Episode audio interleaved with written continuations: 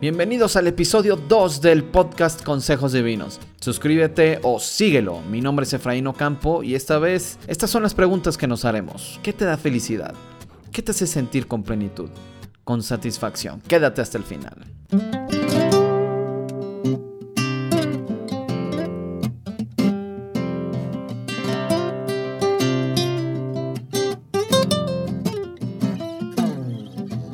Hola amigos, ya estamos de regreso con un nuevo episodio en Consejos Divinos. ¿Qué te parecieron las 10 ventajas de hacer el bien y ser justos sin temor al castigo de hacer lo malo o sin que la motivación sea obtener una recompensa?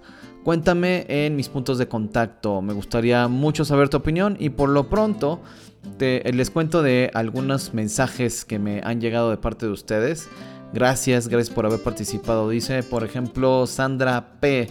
Nunca se había puesto a pensar ella en el tema, pero hacerlo literalmente dice que le voló la cabeza. Gracias Sandra.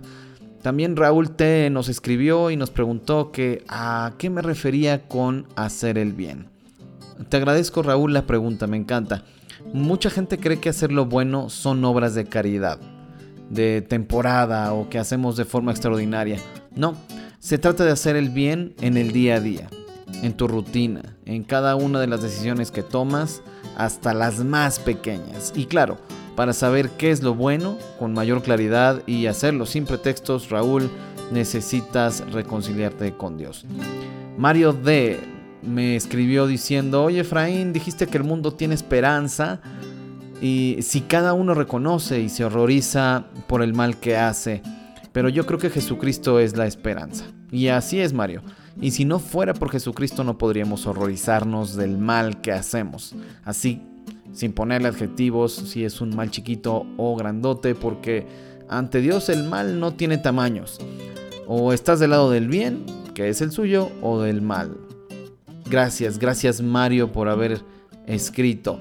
Pues, ¿qué más quisiera que mencionar todos sus correos y comentarios? Pero bueno, pues muchas, muchas gracias por escuchar consejos divinos y por interactuar conmigo de estas maneras. También quiero decir algo que no mencioné. Y bueno, por lo menos explícitamente. Que la doctrina cristiana nos enseña que hacer el bien y ser justos no nos salva, como enseñan todas las religiones. No nos reconcilia con Dios. No nos da vida eterna, no nos da perdón, no nos acerca a Dios, no es nuestro boleto de entrada al cielo, sino que es el resultado de reconocer nuestra maldad, dejarla de comparar con la maldad de aquellos que consideramos muy malos, para aceptar que el mal que hacemos tiene también consecuencias destructivas en nuestras vidas y nuestros entornos. Y finalmente como cristianos también reconocemos que el mal pues es rebeldía en contra de Dios. bueno, y todo esto todo esto, pues claro que es práctico, ¿no?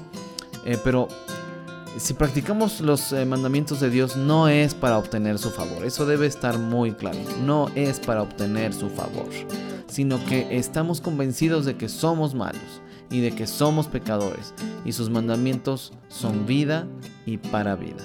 En otras palabras, queremos hacer lo bueno y lo justo porque Dios es bueno y justo y porque Él hace algo sobrenatural en nosotros que nos hace desear lo bueno y lo justo y nos capacita para hacerlo.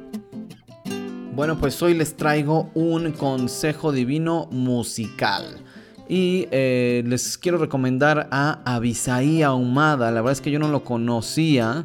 Y su último disco, que se llama El Final, salió a la venta el 27 de diciembre de 2019, hace apenas unos dos meses. Y bueno, la verdad es que es un excelente material porque tiene melodías frescas, arreglos variados, letras muy edificantes, lo cual ya es mucho decir cuando hablamos de música en español, porque pues la mayoría de las que he escuchado son eh, letras repetitivas, pero a Abisaí le sobra originalidad. Búscalo en iTunes y en Spotify, ahí yo lo he visto y bueno, pues ahí está el consejo divino musical.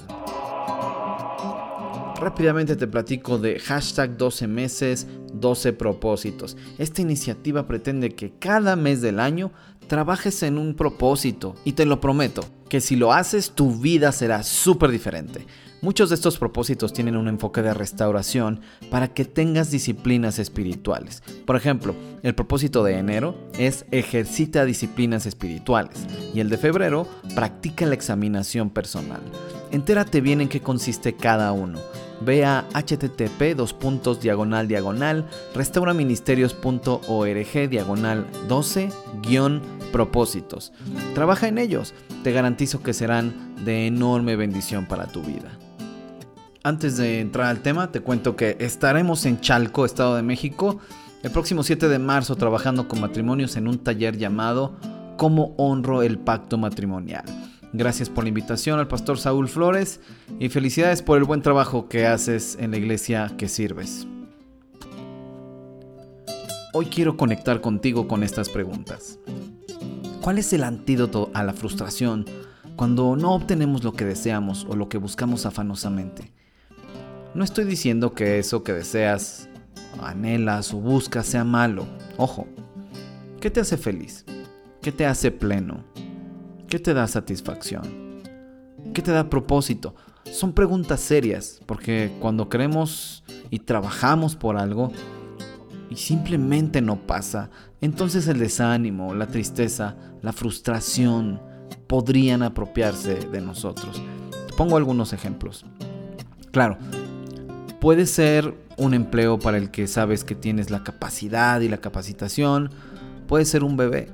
Quizás has orado por esto y no ha pasado nada. Para algunos podría tratarse de tener un esposo o esposa. Y no te preocupes, aunque hoy la gente te diga que estás mal por desear y anhelar algo así, está bien. Incluso puede ser empezar un negocio o quizá que el negocio fracasó y quieres intentarlo de nuevo.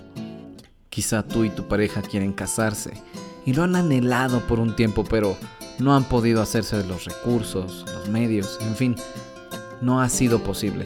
Podría tratarse de estudiar en cierta escuela, cierta carrera profesional, vaya, en cuántas cosas podríamos pensar que deseamos, anhelamos, que esperamos porque hemos trabajado por ello y no llega. ¿Cómo te hace sentir eso? No sé, te entiendo. Y en ese sentido, hay unos conceptos en los que quiero que pienses que tienen que ver todo con esto. El éxito y la felicidad. Probablemente pienses, ah, pues ya sé la diferencia entre estas cosas. Bueno, puede ser que sí, pero te animo a seguir escuchándome. De entrada quiero decir que es genial que busques el éxito y la felicidad. Eso sí, cada uno debe determinar qué es cada cosa. Imagínate que sea alguien más quien te diga qué debe ser el éxito para ti entonces vivirías para el concepto de alguien más sobre el éxito. O si para alguien la felicidad es una cosa y te dijo que eso es la felicidad, tú has corrido detrás de eso toda tu vida, probablemente. Suena tremendo, ¿no? Entonces, solo tú debes definir qué significa que tu vida sea exitosa o detrás de qué felicidad vas. Pero, ¿qué pasaría si te digo que esas emociones de las que estuvimos hablando se apoderan de ti? ¿Por qué has hecho de tu búsqueda del éxito o de tu búsqueda de la felicidad el propósito de tu vida? Si es así, vivirás en una insatisfacción permanente. Cuando estudias, pensarás, ya quiero trabajar y ganar dinero, o independizarme o casarme. Y cuando trabajes, pensarás, qué genial era cuando estudiaba no tenía presiones, ni muchas obligaciones, ni este cansancio. Quiero unas largas vacaciones. O gano muy poco, si ganara tres veces más, haría muchas cosas con ese sueldo. Y cuando ganas el triple te das cuenta de que no te alcanza. Y piensas, si tan solo ganara el doble de lo que gano, podría hacer esto o aquello. Y no importa cuánto ganes, te sentirás insatisfecho. O podrías pensar, quiero trabajar en tal empresa dedicarme a hacer tal cosa. Y cuando lo logras estás pensando, ah, no es tan genial como creía. O quizá ya tienes en la mira un lugar donde trabajar. Algunos solteros piensan en tener pareja y algunos casados piensan en la soltería. Tienes un coche y quieres otro. Y cuando lo obtienes ya estás pensando en lo que no tienes. Ves a tu novia o a tu esposa y quisieras que fuera diferente. ¿Y cuando disfrutas lo que tienes? Ahora no me malinterpretes. Está bien soñar, querer algo más, ambicionar y plantearte metas. Lo que te estoy diciendo es, no hagas de esto el propósito de tu vida. Hay muchísimos casos de personas que fueron pobres y desconocidas y su talento las llevó a ser multimillonarios y siguen insatisfechos porque descubrieron que vivían para eso y cuando ya lo obtuvieron sus vidas carecieron de propósito. Hay que aprender de ellos. El ser humano es un eterno insatisfecho. Qué irónico. Vive sus días como si nunca fuera a morir. Pero morirá. Moriremos. Entonces esa realidad debe llevarnos a replantear las cosas hay un tercer concepto en el que quiero que pienses y es el contentamiento. Hay que distinguirlo del conformismo, porque no tiene nada que ver. El conformismo es la falta de iniciativa, de ambición por alcanzar nuevas metas o es simplemente indiferencia hacia todo. El contentamiento, en cambio, es un valor originado en el agradecimiento a Dios por lo recibido. ¿Te suenan igual ambos conceptos? A mí tampoco. Mientras que unos persiguen la felicidad como el gato al ratón, la Biblia enseña que quien ama a Dios tiene contentamiento. No significa que debe permanecer tal como está, sino que no le añadirá ni le restará felicidad lo que tiene y mucho menos lo que le falta. No siente insatisfacción porque en este momento es feliz, pero si le preguntas en 10 años que haya alcanzado nuevas metas, también lo será. La plenitud no está determinada por nada ni por nadie, excepto por Dios. Mientras tenga a Dios, tengo todo. Tiene plenitud quien tiene a Dios. Pero eso no implica falta de ambiciones, solo cambian las prioridades. El que tiene contentamiento ambiciona ser mejor esposo, ambiciona ser mejor papá, ambiciona ser mejor profesional, ambiciona ser mejor estudiante, ambiciona ser mejor hijo, ambiciona ser mejor amigo, mejor ciudadano, mejor patrón o empleador, ser mejor empleado, ambiciona servir mejor. Por ejemplo, en Restaura Ministerios servimos gratuitamente.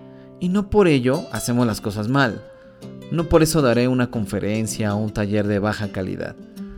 Estudio, investigo y dedicamos horas a preparar lo que hacemos porque lo hacemos para Dios y para las personas. Muchas veces no las conocemos, pero servirles gratuitamente no significa no amarlas. Al contrario, las amamos porque Dios nos ha amado aún cuando no habíamos hecho algo para ganarnos su amor ni su favor. Nosotros ambicionamos ser los mejores porque creemos en Dios. Amamos a Dios porque Dios es digno, porque hago las cosas para Él y así lo adoro. Yo quiero que otros alaben a Dios por las cosas que hago, el apóstol Pablo escribió que cualquier cosa que hagamos, la hagamos para la gloria de Dios y que lo hagamos con todo el corazón, como si lo estuviéramos haciendo para Dios mismo. Lee 1 de Corintios 10:31 y Colosenses 3:23. Pero cuidado de vivir engañados. Incluso le ha pasado a pastores o a cristianos que creen que lo que hacen para servir a Dios y a otros es lo que les da sentido, propósito, felicidad, éxito, plenitud. Mentira. Tu identidad está en Cristo, no en lo que haces, por muy bueno que sea. Nuestro gozo y alegría está en Cristo. No es lo que hacemos de donde proviene nuestro gozo. Y claro, claro que se vale estar tristes porque algo no salió como esperábamos, pero como ves, no hay razón para quedarnos estancados ahí. Nada de eso es el propósito de nuestra vida. Nuestro propósito es estar completos en Cristo, mi propósito y tu propósito, y así disfrutar lo que tenemos, dar gracias a Dios por ello y por lo que no tenemos, porque Él sabe lo que es mejor para nosotros. Y compartir, compartir porque nos satisface, y nos satisface ser buenos administradores de lo que hemos recibido de Dios, sea mucho o sea poco. Ten cuidado con quienes pretenden usar a Dios para obtener su éxito, riqueza y felicidad personal Dios no es una herramienta para alcanzar tus metas. Y termino con esta reflexión. Haz de Dios tu meta, no tu herramienta. Mi contentamiento está en Dios. Él es todo lo que necesito.